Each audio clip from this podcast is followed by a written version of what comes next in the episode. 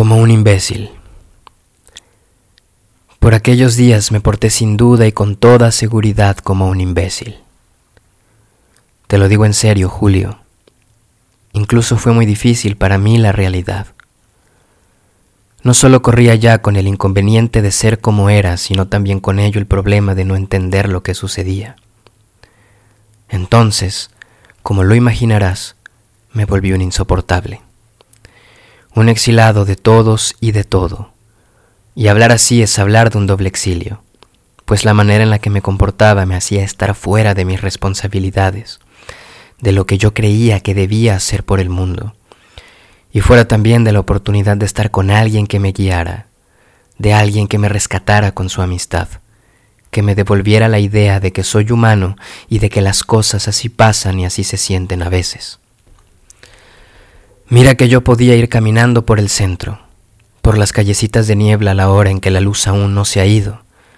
Podía estar en los cafés, en los parques, en una buena noche y de pronto algo me incitaba a arruinarlo todo, a caer rendido, a sentir que no hubo mucho antes y que seguramente no habría mucho después. Algunos han tratado de convencerme, palabras más, palabras menos, de que me encontraba roto pero no sé si roto, Julio. Más bien diría que me encontraba sin aire y el aire que con suerte me venía me era un aire pesado.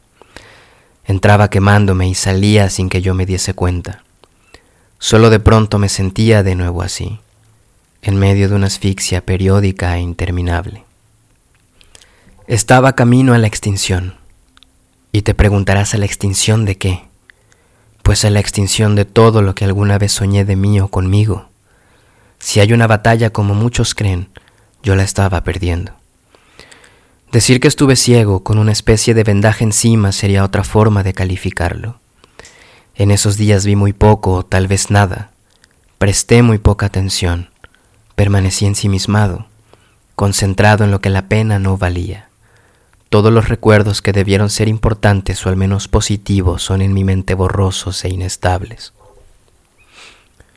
Con esto me toca decirte y repetir una cosa que sigo creyendo y es que si tú me ves hoy aquí, no ha sido obra de nadie ni nada más que de eso, Julio, del tiempo, pero no del tiempo en su actuar más sencillo que es andar y nunca detenerse y entonces un día con la suerte de los locos uno amanece curado.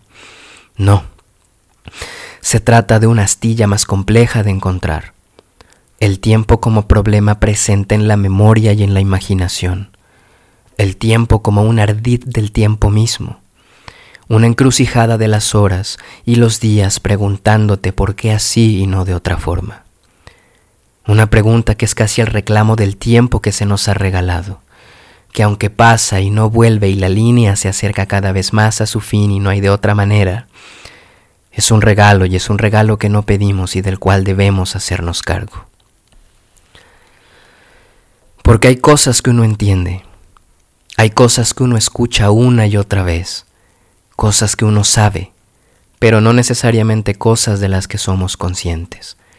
Y a mí me pasó ser consciente de una vez por todas que el tiempo para nosotros, Julio, es un circuito cerrado.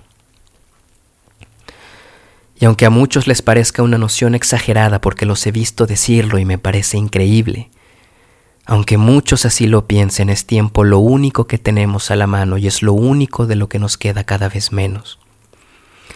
Diciéndome eso fue así que comencé a entusiasmarme, dejando que esas preguntas y esos pensamientos comenzaran a vivir un poco por su cuenta, a la vez que agradecía el tiempo que he tenido y el que me falta.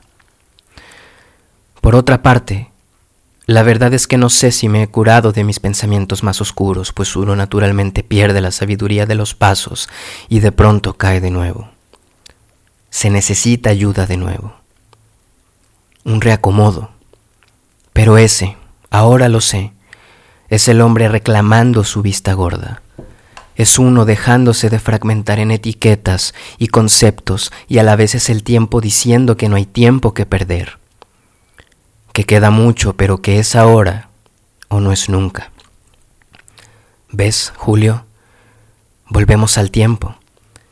Y ahora me miras como la mayoría de las personas a las que se los cuento.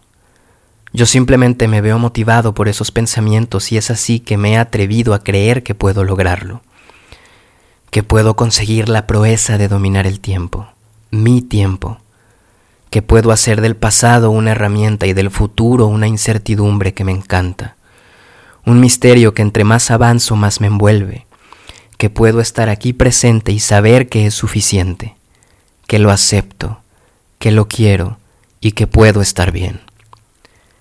Y mira que me callo, que si no, no paro y no quiero robarte mucho de eso de lo que tanto hemos estado hablando. Mejor dime qué piensas, que la tarde se acaba.